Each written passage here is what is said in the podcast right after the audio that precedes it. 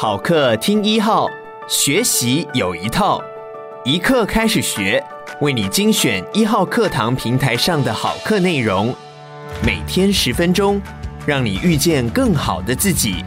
现在就订阅一号课堂 Podcast，在第一时间收听到我们提供的精彩内容吧。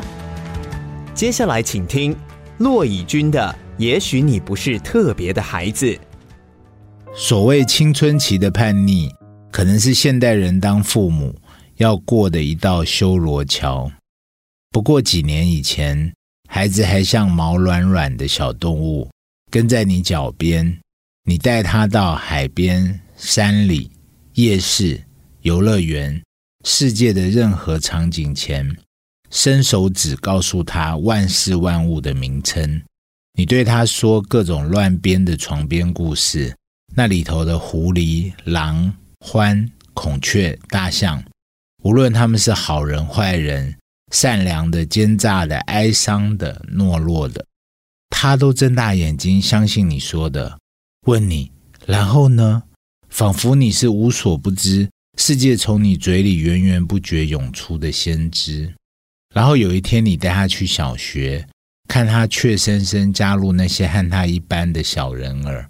放学时，你站在和你一样的其他爸妈、阿公阿嬷、外佣之间，看着他精神饱满，跟着陆队走出校门，你感觉那像是你将他放在浅水礁岩，让他学习游水。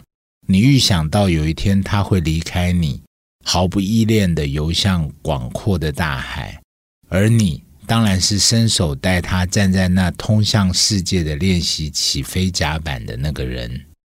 这是不很久以前的故事，但有一道换日线，通常没在这些新手爸妈的故事里，那就是孩子的青春叛逆期。我自己当然有自己叛逆期的故事：翘课、打架、跟哥们混、一起抽烟、到撞球店敲杆，或那个年代的兵工鬼混，远离父母的监视，学习外面世界的繁华、暴力。江湖情谊或弱肉强食的法则，当我们回忆这些故事时，它似乎就是一部启蒙电影、成长小说。故事里父母被我们甩到幕后，没有对白，不太知道那时光他们的感受。因为等我们终于挣脱那内在荷尔蒙混乱，连自己都讨厌自己的青春期。侥幸没被社会升降梯那背面的机械碾碎，成为鬃毛丰满的大人。父母通常也过了换日线，进入衰老的秘境。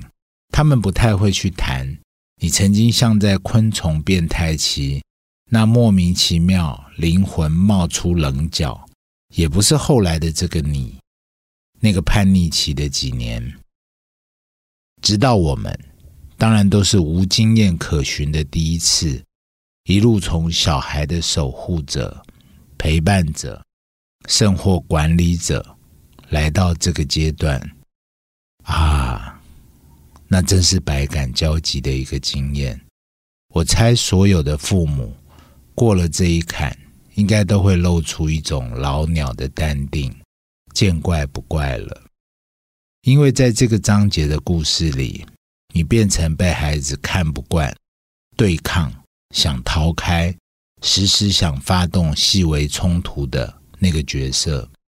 你变成像保守党政府，他不再相信你对世界的描述，不耐烦听你的故事。很奇怪的，他像一个被遗弃的故事。过去十几年，你因为他。从你原本的生命角色剥离出来，你陪伴他们而变成会去儿童乐园、去动物园、去电影院看迪士尼动画片的人。但这时他不想和你去任何地方了。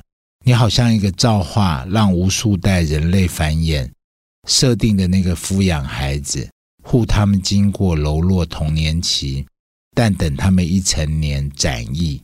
就裂壳飞走的干枯残退，于是这些父母终于体会到孩子叛逆期种种滋味。曾经哭着找你、赖着你，在你身上滚来滚去的那小孩儿，不见了。他一见你就烦，你想关心他，立刻变成电视上演的那种啰嗦落伍的爸妈。这时你开始想念那初当父母就不再联络的年轻时好友，想找老同学聚一聚了。或幸运的，自己的父母若还健在，也开始想起会变柔和的去探望了。它是一种难以言喻的细微伤害。但这个坎的动人之处，就在于巨失存在感的守护天使，他们会互相安慰，提醒这正是生命神秘的骚动与破蛹。孩子在某种意义上正离开你，但那意味着他们快要离巢去飞他们自己的天空了。我们当年也是这样伤父母的心，才变成大人的。感谢你收听一课开始学，鼓励你现在就下载一号课堂 APP，购买骆以军的《也许你不是特别的孩子》，收听完整课程吧。每天十分钟，遇见更好的自己。